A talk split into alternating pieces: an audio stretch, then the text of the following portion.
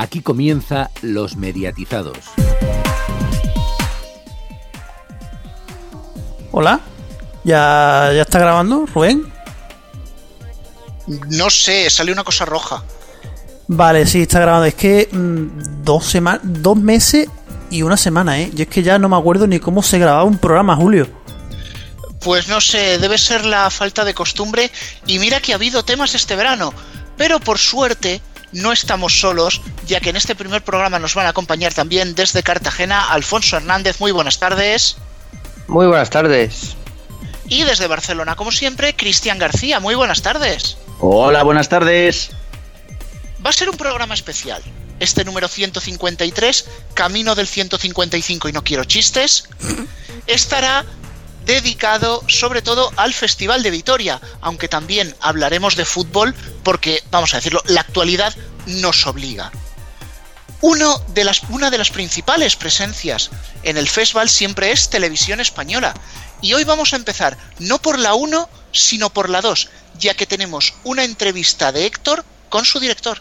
Bueno, pues seguimos en el festival en Vitoria y en esta ocasión hemos asistido a la presentación de la nueva temporada de la 2 y con nosotros tenemos a Samuel Martín Mateo, nuevo director de la 2. Eh, ¿Cómo te has encontrado la 2 a tu llegada? Hola, pues nada, eh, gracias, pues bien. Eh, yo, yo hace dos años y medio, hasta hace dos años y medio fui director de los programas culturales y durante nueve años, con lo cual he estado muy, muy pegado a la 2 a lo largo de, muchos años de mi historia profesional.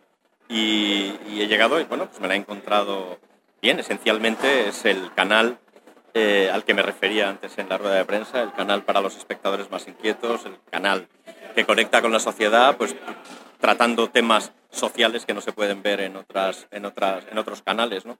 Un canal, desde luego, muy querido, yo creo, para, eh, espero que no solo para los profesionales de radio y televisión española, sino por, por mucha, mucha parte de nuestro público. Es un canal, lo dices tú, pero eh, es un canal que siempre se ha identificado con que es un canal para minorías, podríamos decir. Eh, es un canal muy querido por su audiencia, pero ¿cómo se puede aspirar a ampliar esa audiencia de la 2 y con qué propuestas nos vais a sorprender en esta temporada? La 2 no deja de ser un canal muy, muy de servicio público eh, que se complementa con la 1 y con otros canales de RTV como Clan o como Teledeporte internacional, 24 horas, y eh, por tanto con un, eh, con un perfil bastante, bastante específico. Atiende a, muchos programas de, corte social que no necesariamente tienen que tener mucha audiencia, pero sí deben estar en una televisión pública. Eh, por lo demás, ¿cómo pretendemos? Sí, yo creo que la posibilidad de, de ampliar el el prime time a, otros contenidos, yo espero que también nos sirva para acoger a otros espectadores eh, que yo creo que también estaban esperando, eh, pues esto, pues cine independiente, la posibilidad de ver eh, grandes documentales o documentales extraordinarios, ¿no? digamos, de, potentes en, el prime time, un programa musical con música en directo. Yo espero que esto todo atraiga a espectadores y además este Access que también estamos reformando en el que pretendemos también eh, generar un, espacio en tira diaria de, libertad, de, eh, bueno, tratando la actualidad con desparpajo y con, mucho sentido del humor y con, respeto, pero también de forma un poco irreverente. ¿no? Yo espero que eso también pues, nos atraiga a algunos espectadores más. Esta tira diaria de humor de la que nos hablas, eh, ¿tenéis algún referente en el que fijaros como el intermedio de la sexta o Quotidien en, TMC en Francia o programas de late? ¿Qué enfoque va a tener? Bueno, pues supongo que bebe un poco de todos estos programas a los que te estás refiriendo. No deja de ser un formato eh, ya existente y más o menos inventado, ¿no? Pero eh, sí queremos que tenga también la personalidad de la 2, en ello estamos trabajando y, que, sirva también para complementar el espectro de, programas de actualidad de humor que podemos tener ahora mismo en nuestro país, con esa identidad que espero que le pueda dar la 2 algo diferencial, ¿no? También nos has hablado de un renovado La Dos Noticias, que tendrá un nuevo horario, las ocho y media de la tarde. Entiendo que la duración serán unos 25-30 minutos para llegar a las nueve, donde se dará paso a un contenedor cultural, según nos has anunciado. Este La Dos Noticias está realizado por los servicios informativos de Televisión Española, que tienen un canal, el canal 24 Horas. Hasta ahora, La Dos Noticias tenía un hueco en el canal 24 Horas en redifusión, creo que era sobre eh, las 2 de la madrugada, por ahí. Eh, ¿Se va a mantener esa redifusión o, como las noticias son en directo, habrá simulcast de La 2 con el 24 Horas o cómo os lo planteáis? Bueno, está todo esto, se está, ya, decía antes eh, que os rogaba un poco de paciencia porque estamos rediseñando todo y aquí eh, es en un diálogo permanente con los servicios informativos que tiene también otro montón de prioridades, ¿no? Está lanzando esta semana todos los eh, informativos, estoy hablando con Begoña Alegría para ver cómo configuramos esta emisión de la 2 y, y cómo irá, yo creo que también... irá en simulcast a través de nuestra, seguramente de nuestra web, ¿no? Entonces, tenemos que ver las ventanas en las que la dos noticias estará disponible y de qué manera se configuran. Yo, desde luego, como responsable de la 2, lo que puedo decir es que estará en directo a las ocho y media de la tarde en la 2 y por un espacio, espero, sí, más o menos de, 20-25 minutos. ¿Y el contenedor cultural será un programa de plató o será con voz en off, con mini reportajes? ¿Qué, tipo de formato será? Inicialmente, no sé, porque estamos eh, construyendo cosas todavía, Inicialmente el contenedor será un espacio en el que se alojen los programas eh, eh, actualmente existentes. Página 2, Atención Obras, Días de Cine, probablemente alguno de nueva factura o que, o que volvamos a tener, que también te ruego un poco de tiempo para ello. Eh, y por el momento es esto, es un, espacio para nuestros programas culturales, para atender la literatura, las, artes, el teatro, el cine, también nos has presentado varias novedades, la hora musa, eh, código final, de fiesta, carteras extremas, eh, eh, se mantiene clásicos irreverentes, también tenemos hundidos, cachitos de hierro y plomo. ¿Cómo se estructura en el prime time? Nos has dicho que habrá cuatro o cinco noches con cine, entonces todos estos programas, ¿en qué hueco de la parrilla se van a ubicar? Pues mira, estamos en ello. la hora musa y, y cachitos se alojarán en horario estelar, desde luego, en Prime. Eh, el, cine en esos slots de los que estabas hablando irán en, prime time también. Eh, también queremos eh, poner en prime time un gran documental, como decía, un documental de referencia. Y bueno, pues tenemos sábados, tenemos domingos, tenemos access, tenemos este, el late. iremos viendo cómo, cómo componemos con los responsables de programación también, que son expertos en esto, pues nuestra parrilla para alojar estos programas en el mejor espacio disponible. ¿Y respecto al daytime, algún cambio reseñable? No, inicialmente no. El daytime eh, lo mantenemos tal cual. por ahora iremos trabajando sobre posibles cambios con el tiempo. ¿no? De acuerdo, pues muchas gracias Samuel y esperamos que esta parrilla de la 2 tenga mucho éxito y que sea bien acogida por la audiencia. Muchas gracias Héctor. Bueno, pues hemos escuchado ya al director de la 2. La verdad que ha venido con bastantes sorpresas para lo que nos esperábamos y Cristian, la más comentada en redes sociales, la 2 noticias a las ocho y media de la tarde. La 2 noticias a las ocho y media de la tarde, después del ostracismo sufrido durante los últimos años, con, con Mara Torres poniéndolo pues un día a las doce y media, otro día a la una y otro día pues si había eran diez minutos. Ahora parece que se le da una franja seria, las ocho y media de la tarde, compitiendo con las grandes, este, o con algunas más grandes, la sexta y cuatro, y quizás haciendo, pues bueno, que de nuevo la dos noticias vuelva a lucir como debe de lucir y ojalá que sea para bien, desde luego. La verdad es que era muy curioso y hablábamos de redes sociales, porque en el Twitter del programa, que también lo tuvieron que crear los propios trabajadores un día de furia, decía, hoy vamos a las 12.24, hoy vamos a las 12.35. Era la verdad un poquito rayante. Sin embargo, Cristian, también tenemos otra nueva apuesta, que es un contenedor cultural que habría por las noches. Sin embargo, todavía nos faltan piezas en este puzzle, no se dan muchos detalles. Eh, sí, bueno, según la nota de prensa, dice que bueno, que a las 9, después de las dos noticias, habrá una franja de programas culturales como Atención Obras, Página 2 o Días de Cine. Pero claro, esos son tres programas y hay cinco días. Así que ahí nos faltan programas. Pero sí que luego Por ejemplo, se dice dentro de la parte dedicada a música que la cultura hip hop volverá a tener espacio en la parrilla de la 2. ¿Quiere decir eso de que quizás hagan un programa en abierto de hip hop para esa hora? Pudiera ser. Pues no te digo que no, ya lo hubo, aunque duró bastante poco tiempo, era una época de cambios en la 2. Y veremos por dónde salta eso. Sobre todo parece que ser que sí, ese lema de la 2 es música, se estabiliza, ya se usa cada vez más como hashtag. Así que estaremos muy atentos a lo que salga. Cambiamos de la 2 a la 1 y precisamente vamos a hablar de ficción. Pues estamos en una presentación más en el Festival de Vitoria, en esta décima edición, y estamos con Fernando López Puig, director de cine y ficción de Televisión Española. Y en este festival, en cuanto a ficción, nos habéis presentado El Continental y eh, Estoy Vivo. Eh, ¿Qué nos puedes contar de estas dos ficciones que podremos, podremos ver en breve en la 1 de Televisión Española? Pues eh, vamos a ver, primero, Continental, estreno absoluto. Eh, primera temporada, es una serie en la que estamos muy, muy, muy, con la que estamos muy ilusionados, muy emocionados. Creo que se ha hecho un gran trabajo, es una serie muy libre, muy autoral, eh, donde, bueno, pues hemos mezclado un poco el mundo de los años 20, el mundo del AMPA, que tal vez no sea muy, muy hispano, ¿no? Pero, pero que sí es verdad que hemos querido coger sin ningún tipo de, tapujos, ¿no? Complejos, cualquier trama, cualquier estética que nos viniera bien para hacer una serie muy fresca. Y luego Vivo, que es una segunda temporada de una serie que ya funcionó fantásticamente bien en, la primera, y es abundar un poco en estos personajes, en sus conflictos y en su búsqueda ¿no? del amor, del cariño, que no acaban de encontrarse, bien porque no es en su cuerpo o bien porque no están con la persona que deberían. ¿no?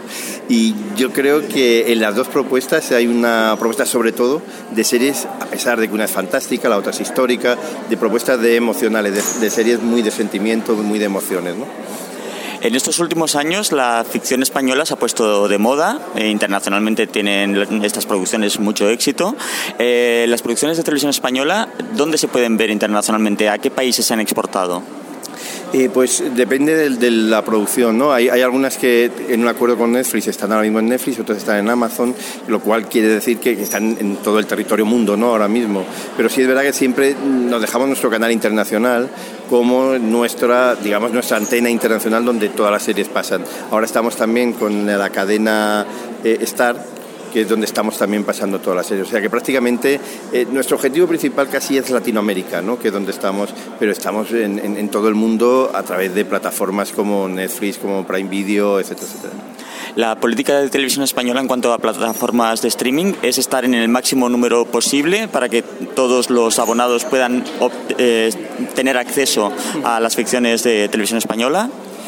Es un poco, eh, es un tema que estamos ahora mismo en discusión, es decir, de alguna manera significan buenos escaparates para que tu serie se dé a conocer, pero de alguna manera eh, también tenemos que tener en cuenta que somos una televisión pública, que intentamos llegar a la mayor parte del público, sobre todo del público de la manera más cómoda posible, como empresa pública que somos, ¿no? Con lo cual estamos en ese debate de eh, todo lo que supone pasar derechos a una plataforma supone no una emisión en un canal satélite, en, la televisión internacional, etcétera, etcétera. Entonces estamos intentando compensar que los derechos de una cosa no quiten los derechos de otra.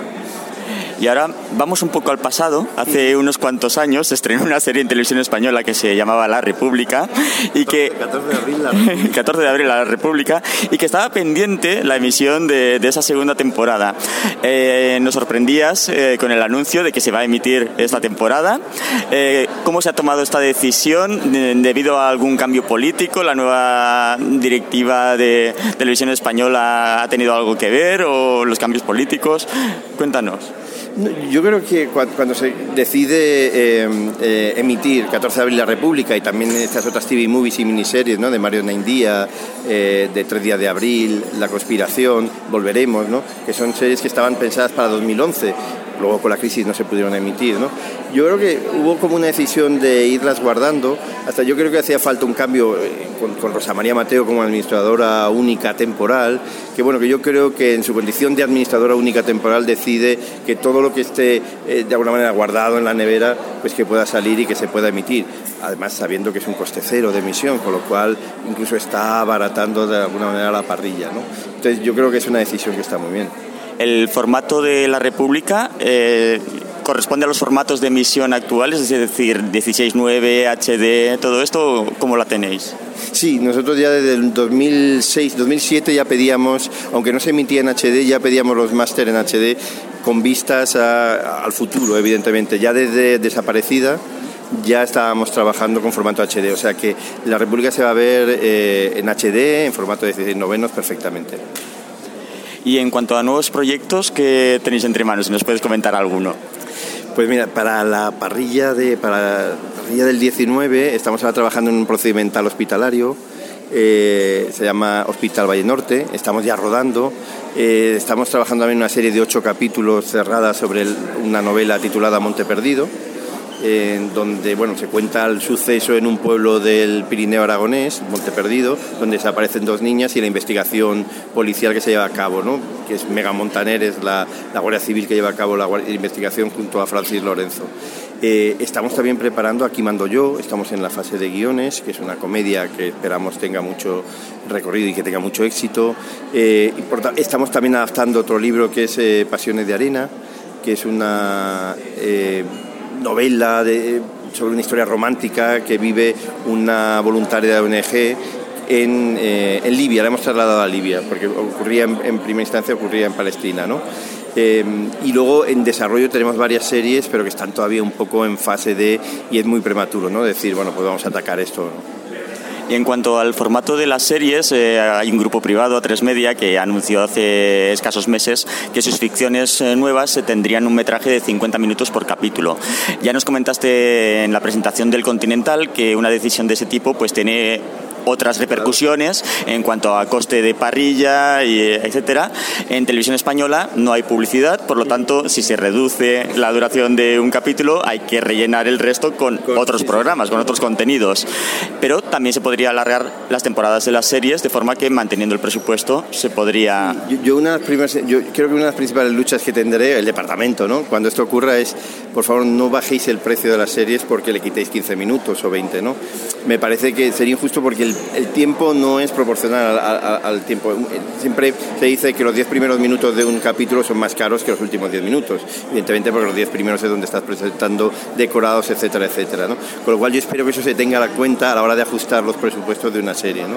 Me parece importante, creo que hay que reflexionar, pero sobre todo hay que reflexionar de la perspectiva, o sea, la visión la posibilidad que tienes con una serie de 50 minutos a nivel internacional, que ahora mismo de alguna manera es un hándicap, ¿no? Porque, bueno, también es verdad que se ha flexibilizado mucho el tema, desde que existen las plataformas, el tema de la duración de un capítulo tampoco es esa hora comercial que se pedía antes, porque era esa duración venía, porque luego había una publi porque, y tenías que ir a la hora comercial que se llamaba, ahora ya no tienes ese, ese problema. Pero sí es verdad que siempre la duración por historia, por todo, siempre es mejor tender a los 50.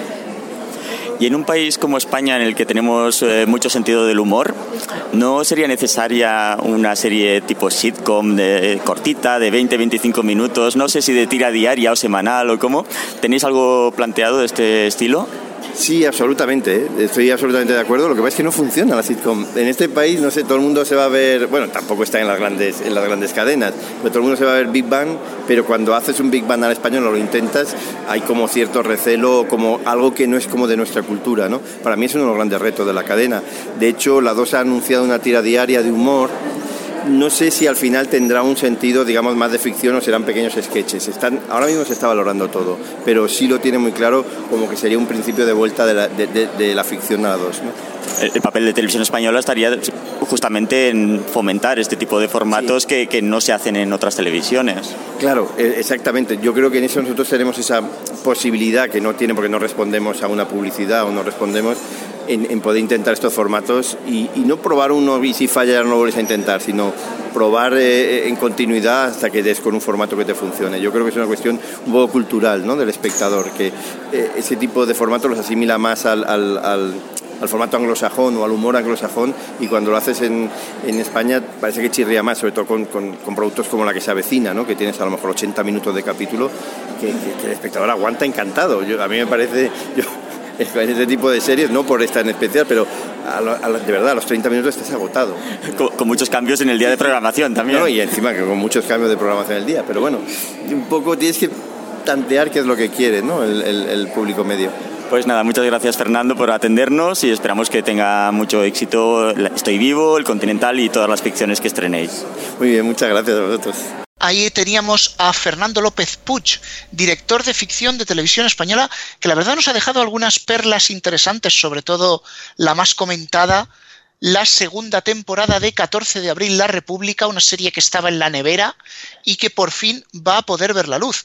Cambiamos de serie, vamos a hablar del Continental, que fue la presentación estrella del primer día de festival, y en concreto con su director, Frank Ariza. Pues estamos en la décima edición del Festival de Vitoria y hemos asistido a la presentación de la nueva serie de televisión española, El Continental, y para hablarnos de ella tenemos aquí al director, Frank Ariza. Buenas tardes. Muy buenas tardes. ¿Qué nos puedes contar de, del Continental? Bueno, el Continental te puedo contar que, mm, que es, eh, aparte personalmente, que es un sueño hecho realidad, que hoy día que crean en ti es muy complicado y que crean en una historia que has pensado y que apuesten y te den libertad también. Entonces, a nivel personal es para mí un, un, sueño, o sea, tener esta gran familia a la hora de poder contar una historia. Y en cuanto de la ficción, pues hemos podido contar el universo, un universo muy masculino, donde siempre hemos retratado a los gángsters eh, con sus pistolas y con ese mundo de hombres. Eh, desde el punto de vista femenino, de cómo nace esta primera mujer gángster y de cómo se defiende ante la adversidad y en un universo donde se siente eh, una más de ellos y donde puede llegar a, llevar sin ningún tipo de tapujos negocios que normalmente estaban custodiados por hombres y lo lleva con plena libertad. Por lo cual es, es, un cuento, no deja de ser un cuento, pero con unos matices muy reales y con una, una aspiración muy clara a la hora de, de superación en cuanto al viaje que recibe Andrea Bascal, que es el personaje que interpreta Michelle Jenner. Y también Hemos eh, podido ver en la, en la presentación un tráiler, nos habéis dicho que son 10 capítulos de 70 minutos. ¿Qué nos puedes contar del rodaje? ¿Dónde ha tenido lugar el rodaje? Si hay exteriores, si veremos muchos exteriores, si es todo interior. Supongo que gran parte de, del tiempo estaremos dentro del Continental de ese bar, pero eh, ¿y cuánto tiempo ha durado eh, la grabación? Pues mira, la grabación ha durado unos cuatro meses y medio. Tenemos exteriores, un 60-40, 60 interior, 40 exterior. Hemos contado con exteriores maravillosos como la estación del Príncipe Pío, que la hemos transformado en una gran destilería. Eh, tenemos un universo eh, en cuanto a la destilería de Baena y el tráfico de la morfina eh, que hemos recreado en una finca, en un exterior maravilloso. Y tenemos el gran personaje que es el Continental, donde aquí sí acontecen o se juntan gran parte de las tramas. O sea, son 10 capítulos de 70 minutos y te cuento que ha sido un proyecto que ha estado vivo desde el primer momento, donde desde los actores eh, han estado involucrados desde el inicio del primer guion a la evolución de sus propios personajes, a, a la participación de la puesta en escena y a medida que íbamos avanzando se iban adquiriendo esos defectos y virtudes que cada uno de los actores tiene y que proyectaban en el propio personaje para para fomentarlos y hacer un personaje más rico en, en, el, en, el, en el, viaje que cada uno de ellos hace. Uh -huh.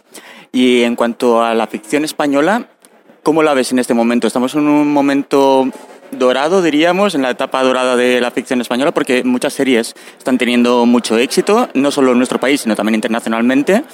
¿Cómo ves tú este panorama? Yo creo que la ficción española siempre ha sido muy buena, lo único que no había era esa exportación, ¿no?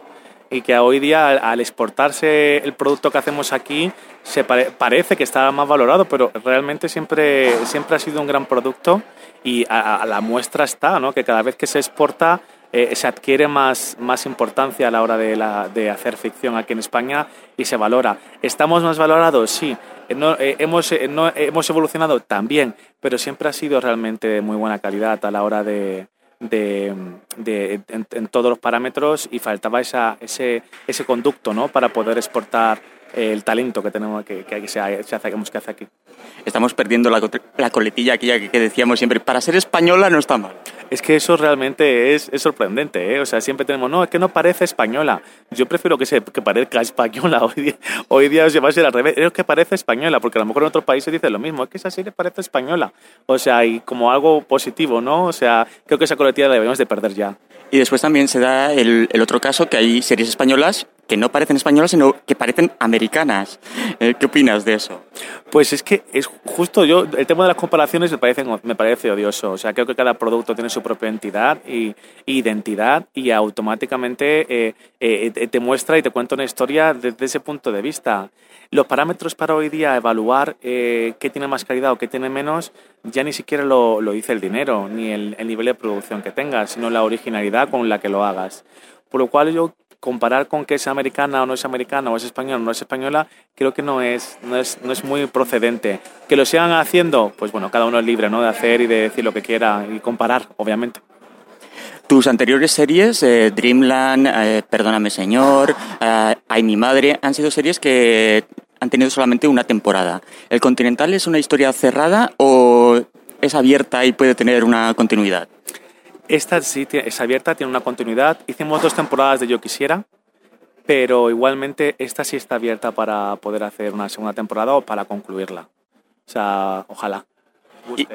Y, la podremos ver este mes de septiembre, según nos han comentado antes. En principio sí. Bueno, pues mucha suerte en esta serie y que tenga muchos éxitos. Muchísimas gracias. Bueno, Alfonso, eh, ha sido interesante esta conversación con Ariza, sobre todo que Televisión Española se atreva a meterse en el género de gángsters, que no es algo que en España sea muy habitual. No, el propio director lo comentaba, que no es una algo muy español, digamos, pero querían adentrarse en esta historia y sobre todo hablar de una mujer gángster, desde luego que es algo muy, muy original y poco visto en una serie de estas características, no solamente en España, sino en cualquier serie de este género. Eh, también me ha llamado la atención de que son 10 capítulos, eh, muy al estilo, digamos, moderno de los Netflix, HBO y demás, y no el clásico de 13 capítulos que nos tienen acostumbrados a las televisiones lineales, como se les llama ahora. Así que sí, puede ser una, eh, una serie interesante. Y, antes Fernando López Puig también nos anunciaba varias series, o sea que va a ser una, una temporada con series interesantes en principio, aunque, aunque ya veremos. Bueno, siempre están las continuaciones, la de Estoy vivo, por ejemplo, que fue uno de los éxitos de la 1 la temporada pasada. Y fíjate, Alfonso, a mí lo que más me ha llamado la atención de, de la entrevista con Ariza es esto de las vitolas, de que antes decíamos, esta serie es tan buena que no parece española, y ahora gente de fuera está diciendo, esta serie parece española, pero diciéndolo en positivo.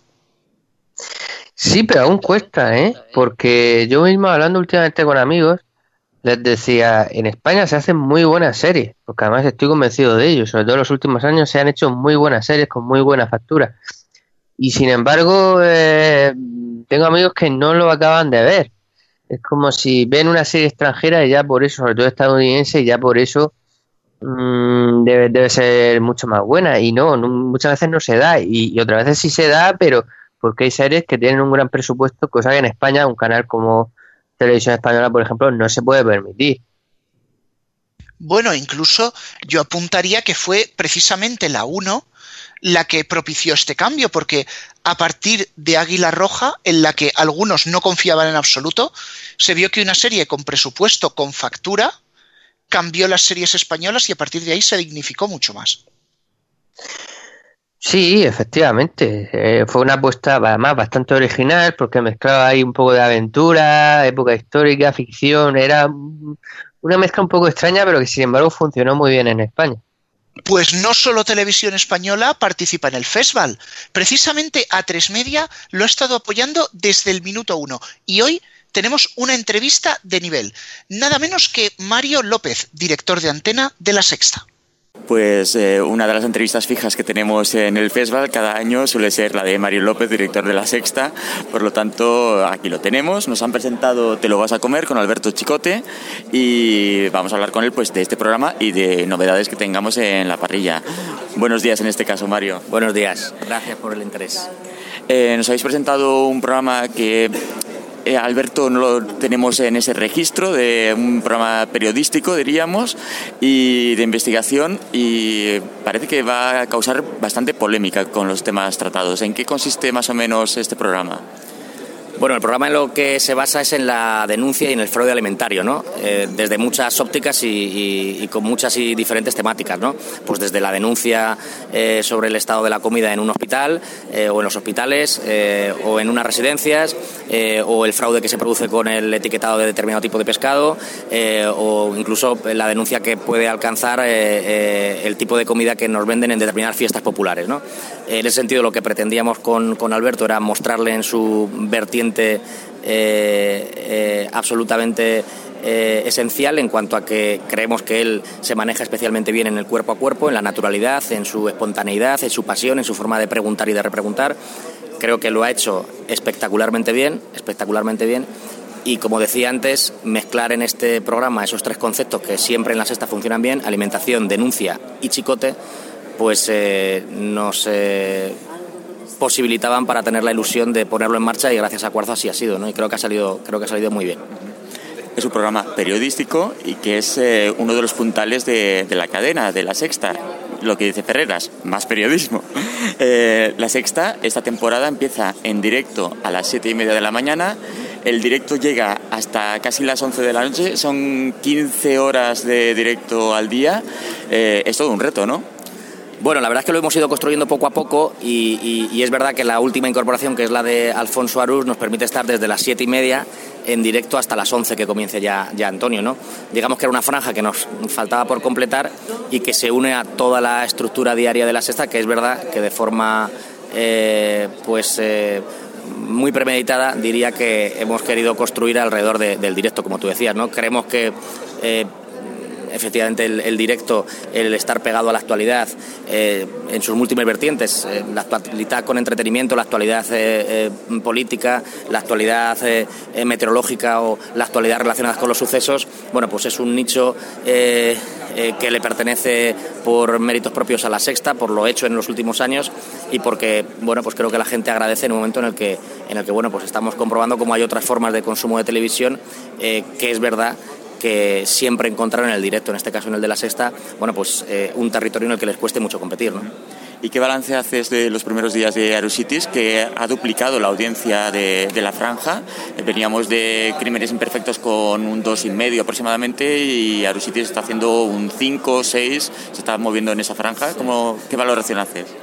Bueno, en principio, más que la valoración numérica, porque es demasiado pronto para tenerla en cuenta, a pesar de que, de que lo que dices es verdad, de esa mejora que se ha producido en la franja, me, prefiero referirme a la mejora en cuanto a la, a, temperatura que ha cogido el canal en esa franja, ¿no? a la imagen que proyectamos al espectador en una franja en la que bueno, pues, eh, eh, eh, la sexta tenía un déficit en su oferta que era especialmente visible tratándose de una cadena que para muchos es referencia de actualidad. ¿no? Es decir, que para nosotros encender la señal de la sexta desde las siete y media hasta las 11 no solamente nos otorga dato, que ojalá que sea el mayor posible en el, en el, en el paso de las semanas, con el paso de las semanas, sino que lo que nos otorga es una posición y una imagen de la que carecíamos hasta ahora. ¿no? Y además aporta otros intangibles, ¿no? pues es la incorporación de más producción propia, la incorporación de alguien tan notorio como Alfonso Arús, la incorporación eh, de un consumo en, segunda ventana eh, y una viralidad que seguramente que ofrezca eh, el programa de, Alfonso, la retroalimentación entre los programas de la casa, porque Alfonso y su programa Arusitis viverá de otras cosas que se emiten en el grupo, pero también el grupo beberá de muchas de las que haga Arusitis. Yo creo que en definitiva es un conjunto de cosas las que nos llevan a, tomar la decisión de, incluirle en nuestra parrilla, sabiendo que hablamos de bueno, pues alguien que, es una leyenda de la televisión. Y este pasado lunes eh, estrenaron los informativos de Antena 3. En la sexta también va a haber cierta renovación. Eh, ¿Qué vamos a ver en los nuevos informativos? Y sabemos que comparten eh, plató con Al Rojo Vivo. ¿Qué, veremos en este nuevo set de, los dos programas, de las noticias y de Al Rojo Vivo? Bueno, aprovecho para felicitar a los compañeros de, Antena 3 porque lo están haciendo maravillosamente bien y porque son los informativos más vistos ahora mismo. ¿no? y eso es después de, de mucho, mucho trabajo y creo que es de justicia reconocerlo. Con respecto a lo que me cuentas, eh, me comentas de, la sexta, es verdad que siempre hemos compartido en los últimos años el plató eh, con Al Rojo Vivo y con, y con la sexta noticias y es verdad que en la nueva temporada eh, que formalmente la inauguraríamos con la presencia de Antonio ya a partir del lunes próximo, el día 10, pues eh, van a llegar una serie de novedades eh, a nivel escenográfico, a nivel de realización, a nivel técnico, que yo creo que van a ser eh, llamativas. ¿no? Vamos a jugar con muchas cosas bueno, pues que creemos que es hora de que empiecen a aparecer en pantalla y, y que creo que en una cadena con bueno, pues la trayectoria de, de, información que tiene la sexta y con la voluntad de ser siempre pedagógico a la hora de explicar la realidad y la información a nuestros espectadores, pues que tiene mucho sentido y que va a ser agradecido por la gente. Y en cuanto al prime time, eh, tenemos eh, actualidad a lo largo del día el entretenimiento y la ficción. ¿Cómo, ¿Cómo, vamos a tener esos apartados en esta temporada de la sexta? El entretenimiento, eh, por una parte, te lo vas a comer, es periodístico, pero también entraría dentro de lo que es, eh, aparte de la oferta informativa, tener algo diferente. Tendremos eh, Pesadilla en la cocina, nos has comentado en la rueda de prensa, más adelante supongo para no tener a Chicote en dos programas al mismo tiempo. ¿Qué ofertas tendremos? Bueno, ahora mismo van a arrancar ofertas no relacionadas con el entretenimiento, y con la actualidad. Ya fue la sexta noche la semana pasada, eh, perdón, esta semana que viene la sexta columna y, equipo de investigación los que van a, a, iniciar sus emisiones a partir del día 14 y Ana Pastor que empieza este domingo con una entrevista a Kim Torra, ¿no? Eh, y además de eso, bueno, pues efectivamente como tú comentas, va a haber una nueva temporada de Pesadilla en la cocina, va a haber una nueva temporada del Jefe, seguimos con el entretenimiento de la isla, que tenemos una nueva temporada en esta ocasión con mujeres que ha quedado muy bien, tendremos una nueva temporada con Donde estabas entonces, tendremos especiales con Mame Mendizábal con Scoop, eh, tenemos el programa que presentamos hoy, Te lo vas a comer con, con, Alberto, y tenemos dos cosas que no puedo avanzar, que estamos en proceso de producción y que, tienen buena pinta. Y además de eso es verdad que el año pasado ya lo comentamos, queríamos proponernos no solamente seguir dando pasitos en, en prime time, intentando incorporar nuevas marcas, sino también alimentar la parrilla en otras franjas con, con entretenimiento. ¿no? Bueno, pues esperamos que sea la consolidación de liar la pardo en el fin de semana y que pues también Alfonso Arús, Arusitis, pues se perpetúe a lo largo de las semanas, ¿no? que para nosotros sería, por las razones que te decía antes, importante. Liar la Pardo en el fin de semana, se amplía horario, se mantiene, se queda en los domingos, pasa también al sábado. No, en principio, en principio lo dejamos en los domingos. En principio lo dejamos en los domingos y cuando, cuando eh, la capacidad de producción, la consolidación entre la audiencia y los recursos económicos lo permitan, pues sería razonable poder eh, plantearse también el salto al sábado. Pero en principio está donde estaba, que es el domingo y tras ampliar la programación por la parte temprana del día, ¿tenéis eh, pensado eh, emitir un late o os estáis planteando de cara, no sé si esta temporada no, pero para a partir de, de enero o ya para la temporada siguiente? Pues la verdad es que me encantaría, pero no, no, no lo tenemos planteado, ni ahora ni para dentro de pocos meses, porque en fin... Eh el late night ha cambiado muchísimo a todos los niveles, a nivel de consumo, a nivel de eh, oferta, a nivel eh, de inversión. Eh, y es verdad que me encantaría, porque sería alimentar una franja que en nuestra cadena, en la sexta y en, y en, prácticamente el resto, pues, pues carece de producto original, pero no, no, no lo podemos permitir ahora mismo ni seguramente que en los próximos meses. Pues nada, muchas gracias Mario por atendernos y que la parrilla de la sexta funcione, vamos, perfectamente. A vosotros siempre, que sois muy amables. gracias. Pues la verdad es que ha sido algo bastante habitual. Mario López entrevista fija de A3 Media a los mediatizados en un programa con una cara fija del canal que es Alberto Chicote y Alfonso también algo muy fijo en la sexta. Investigación, denuncia, polémica. Sí, sí, está claro. Mario nos ha dicho que la sexta va a seguir por la misma línea que hasta ahora. Y lo veo normal, porque hasta ahora desde luego le, le ha ido muy bien, además como suele ser habitual y como se basa en información, en verano baja de audiencia, pero luego supongo que a partir de este mes volverá a repuntar. Y bueno, de lo que ha comentado, eh, me ha gustado el tema del programa de Chicote, sobre todo porque me gusta que vayan más allá de la caricatura de Chicote, porque podía darse el, el, el, momento de que al final nos quedáramos con un Chicote caricatura, cabreado, con el programa que, los programas que estaba haciendo. Encasillado, más bien. Sí, sí, efectivamente, encasillado, tú lo has dicho. Es la palabra correcta. Y no, y Chicote está claro que es mucho más que eso. Entonces, que, se haga este programa también de investigación, un poco en la línea de la sexta de, información e investigación, y que puede ser interesante, pues me, pues me parece muy bien, me parece una, una buena idea. Lo demás, un tanto de lo mismo, excepto, por supuesto, el nuevo programa de Alfonso Arús, que en los primeros días ha arrancado muy bien. Precisamente ese es el segundo punto importante y del que se ha hablado bastante en redes sociales durante lo que llevamos de semana, el estreno de Arusitis, no Aruscitis, Arusitis, en las mañanas de la sexta. Unas mañanas, bien decía Héctor, estaban tiradas en el 2% 3 con la enésima repetición de crímenes imperfectos. Eh, ha llegado hasta el 6% de audiencia. Sin embargo, fíjate que a pesar del buen registro de Arús, no han conseguido que el previo del Rojo Vivo suba.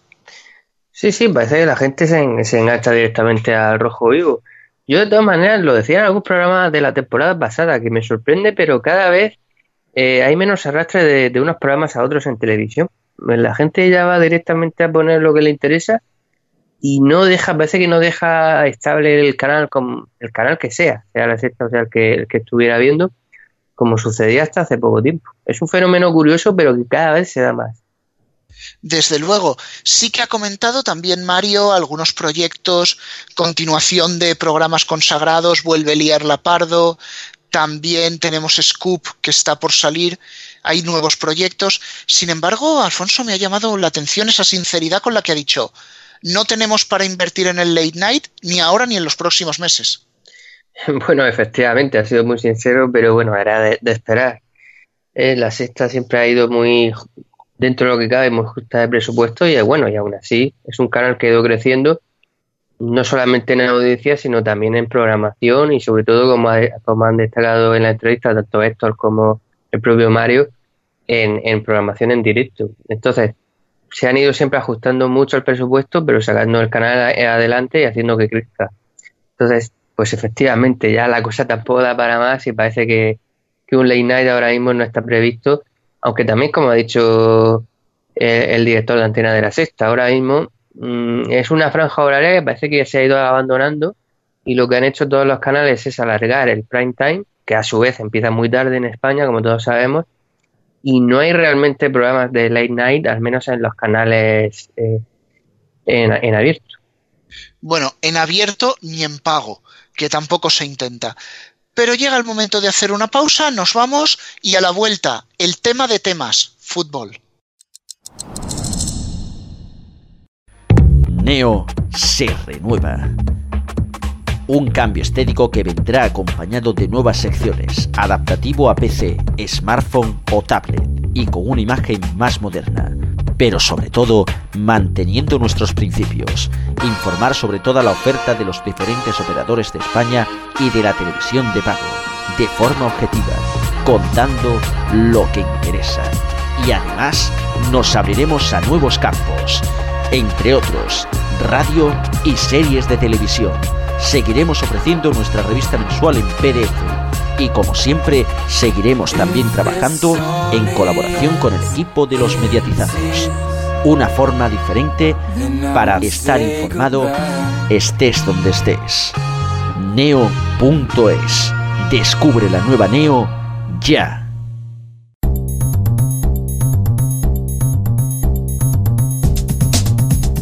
Volvemos en este programa número 153 de los mediatizados, especial de Vitoria, y en esa misma ciudad entrevistamos a María José Rodríguez Pérez, gerente de contenidos de Cero de Movistar.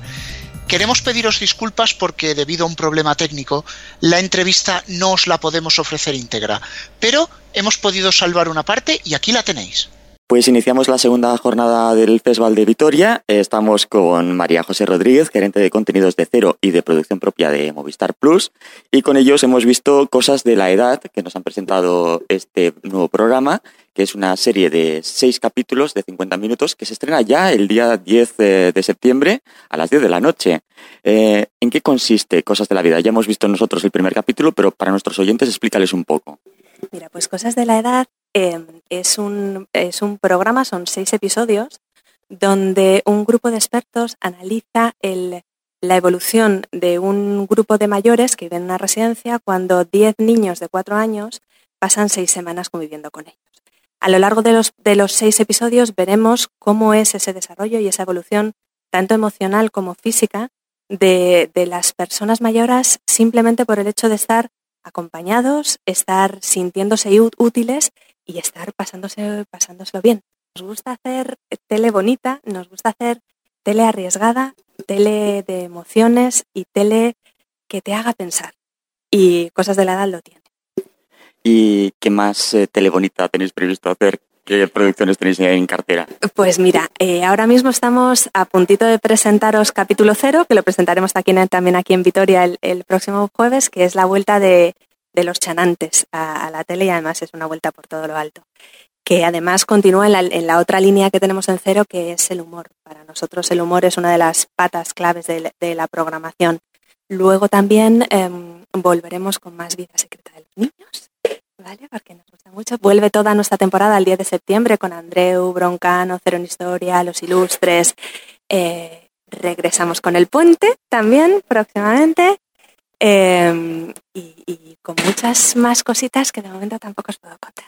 ¿Y qué pasará con Movistar Deportes? Esto tampoco os puedo decir nada, sobre todo porque se está preparando un evento donde será, será una presentación oficial y donde os contaré. Y justo se termina esta entrevista con una mención al que será nuevo canal deportivo de Movistar Plus. Vamos, un canal que todavía es una incógnita, se presenta, es el evento al que hace referencia María José, el próximo día 11 de septiembre en Madrid.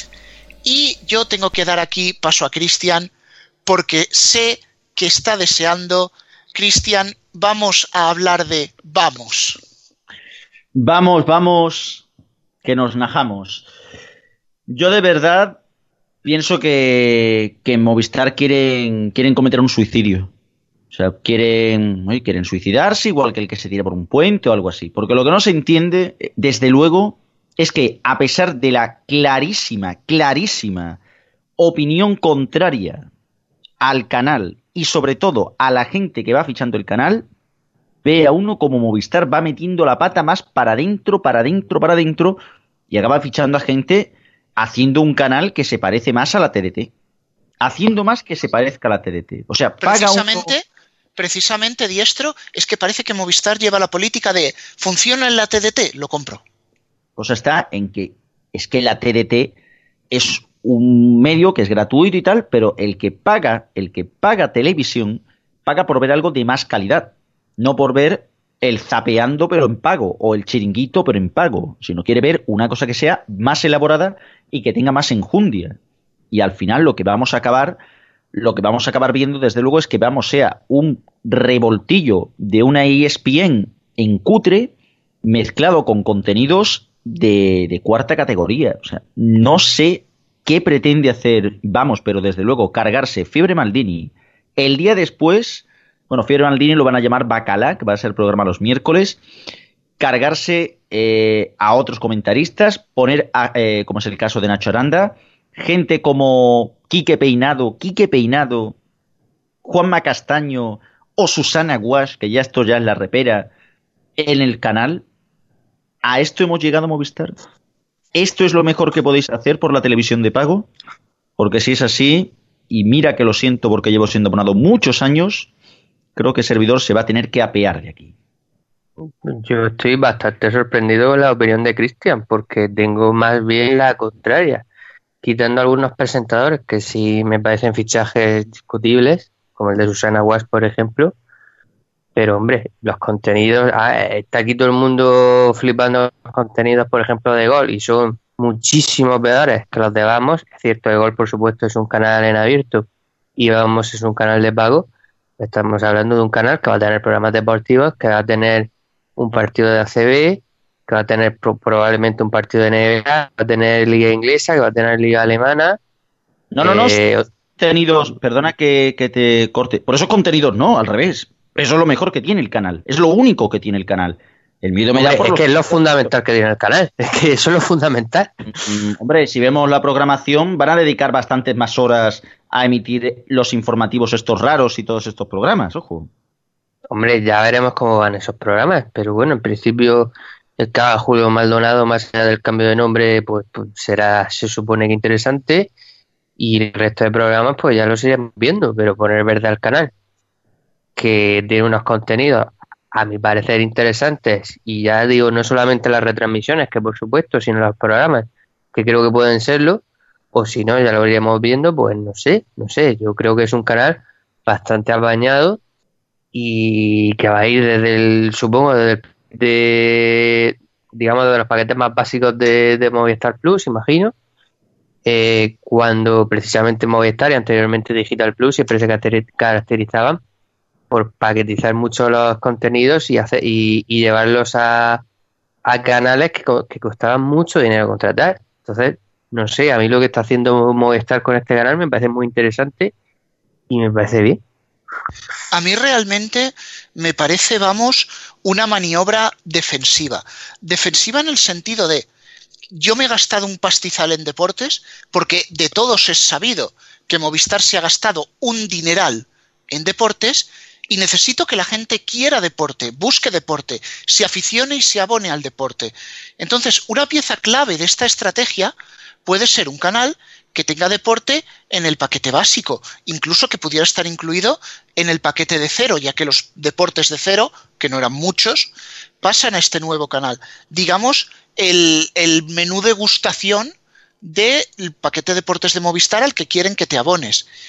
La verdad que sí cuestiono un poco más el tema de fichajes, es decir, que alguien funcione muy bien en la TDT no implica que vaya a funcionar en pago, porque la gente que tiene TDT no se va a abonar por él y la gente que está en pago no quiere precisamente que el graciosillo de la TDT sea lo que le pongan ahora y además pagando.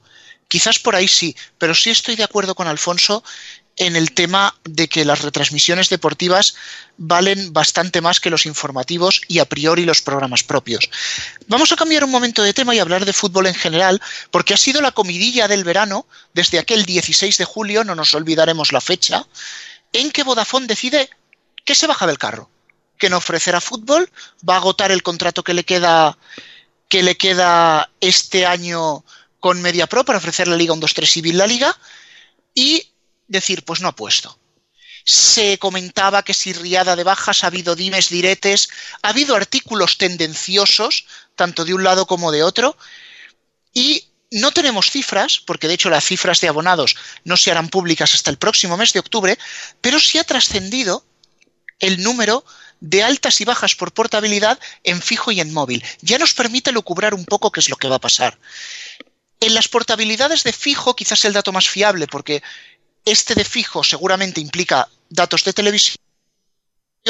Vodafone pierde, efectivamente, pero pierde solo 30.600 abonados lo cual no es doloroso realmente.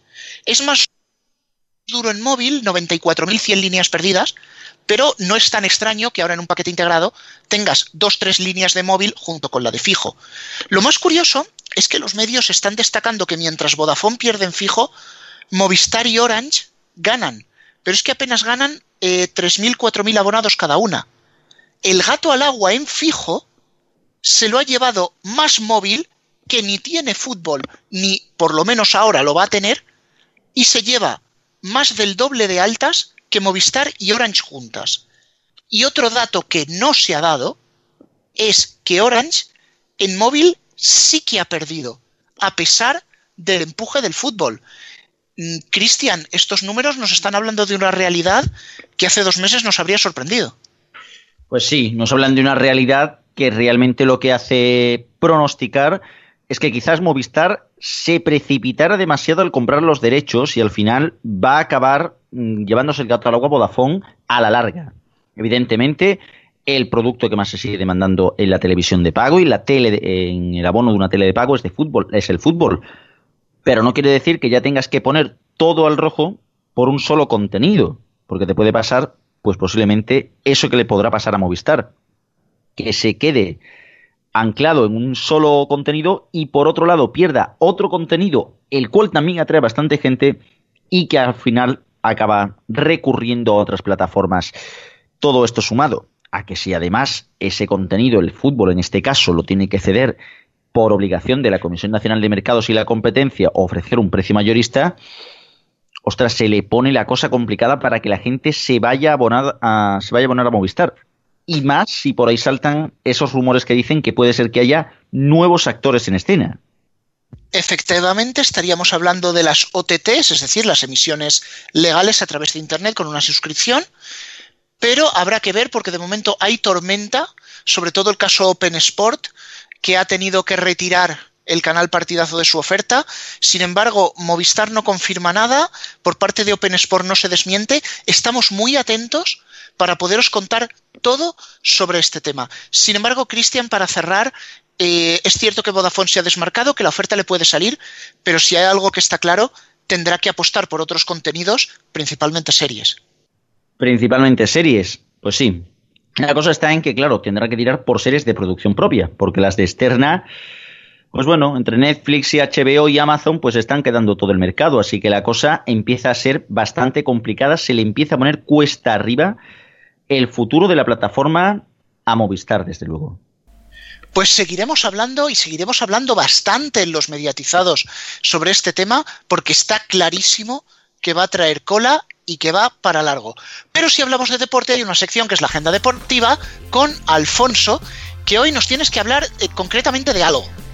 Sí, efectivamente, quería hablaros hoy de la Liga de Naciones, que es algo que no ha entendido muy bien la gente. Bueno, la gente, y en la gente me incluyo, porque nos vas a tener que hacer un croquis para explicarnos de qué va. Sí, porque es una competición completamente nueva.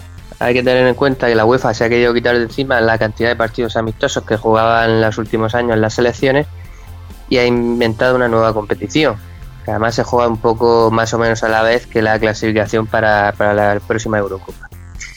La Liga de Naciones consiste en que han dividido los 55 equipos, las 55 selecciones nacionales, en cuatro divisiones, la A, la B, la C y la D.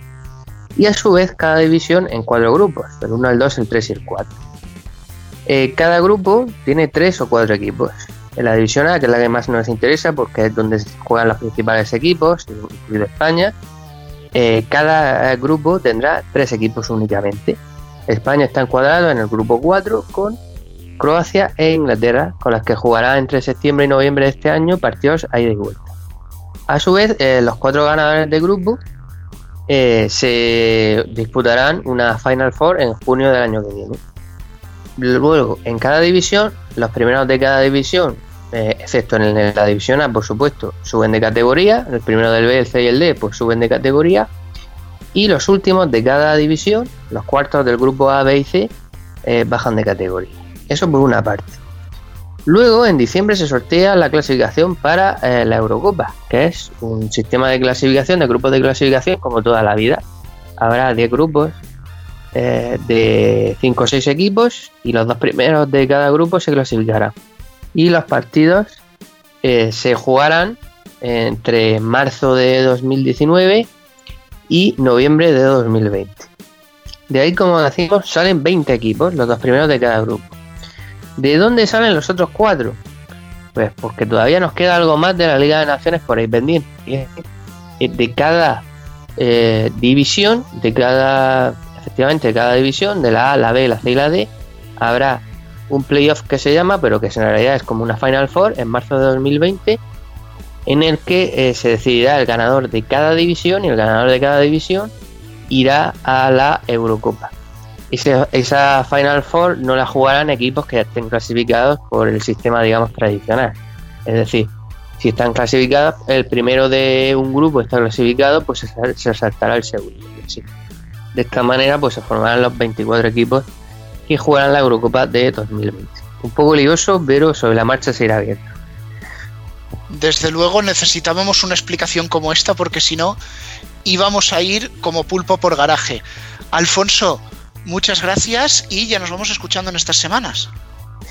Eh, pues sí, simplemente decir bueno que España juega contra Inglaterra este sábado a las 9 menos cuarto, los televisa a la 1 y que el martes que viene jugará a la misma hora contra Croacia. Que los partidos de España los televisará a la 1 tanto estos como los de clasificación, y los del resto de selecciones los televisarán Mediaset. Bueno, pues ahí queda que no se nos olvide este parón de selecciones. Cristian, también, muchas gracias. Muchas gracias, nos vemos la próxima semana. Y bueno, Antonio, pues queda el momento de decir adiós a nuestros oyentes y agradecer a todas las emisoras. Pues sí, un año más, gracias a todas las emisoras que siguen contando con nosotros en esta nueva temporada 2018-2019. Gracias a todos vosotros por estar ahí y gracias a todo el equipo de Neo.es, de RFC Radio y de los, de los mediatizados que hace posible este programa y la música que sigue siendo Creative Commons, la música que suena durante este programa. Si quieres saber el nombre de las canciones, están en la descripción del podcast en iVoox. Hasta la semana que viene. Ah, y de momento sí, el podcast en iVox. A lo mejor os damos una sorpresa. Mmm, es verdad. Sí, alguna cosilla hay. Pero ya para la semana que viene, sí, eso. Sí, venga. De momento, poquito a poco. Como mucho es que ha salido el programa. Bueno, sí, no sabéis lo que cuesta parir un programa como este. Hasta la semana que viene.